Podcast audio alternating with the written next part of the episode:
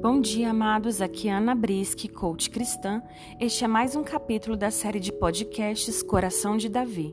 Continuamos hoje, até amanhã, falando sobre o Salmo 22, versículo 4 ao 20. Vamos ler. Em ti confiaram nossos pais, confiaram e tu os livraste.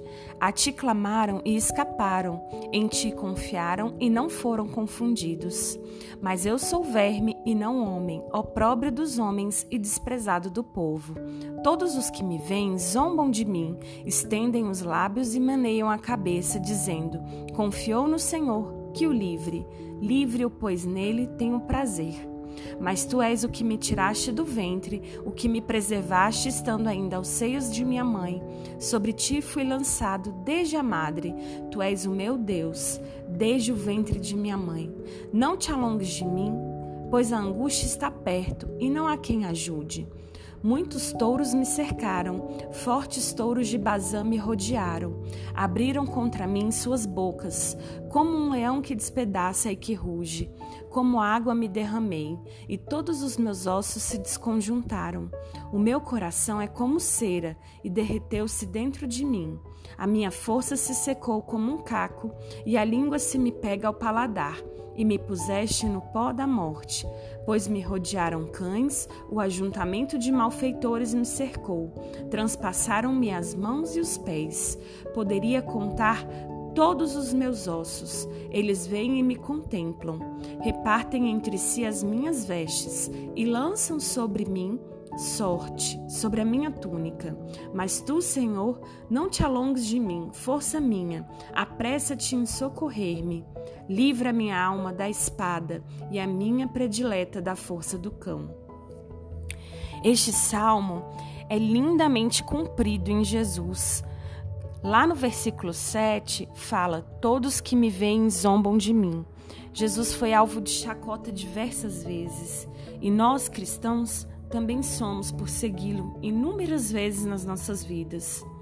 Nos chamam de bobos, de ingênuos, por vezes até bullying sofremos, como Jesus sofreu.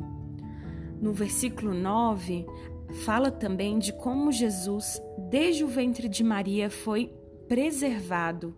Herodes, o rei Herodes, o perseguiu arduamente, fazendo que toda a sua família fugisse para o Egito e lá eles, eles ficaram até a morte de Herodes.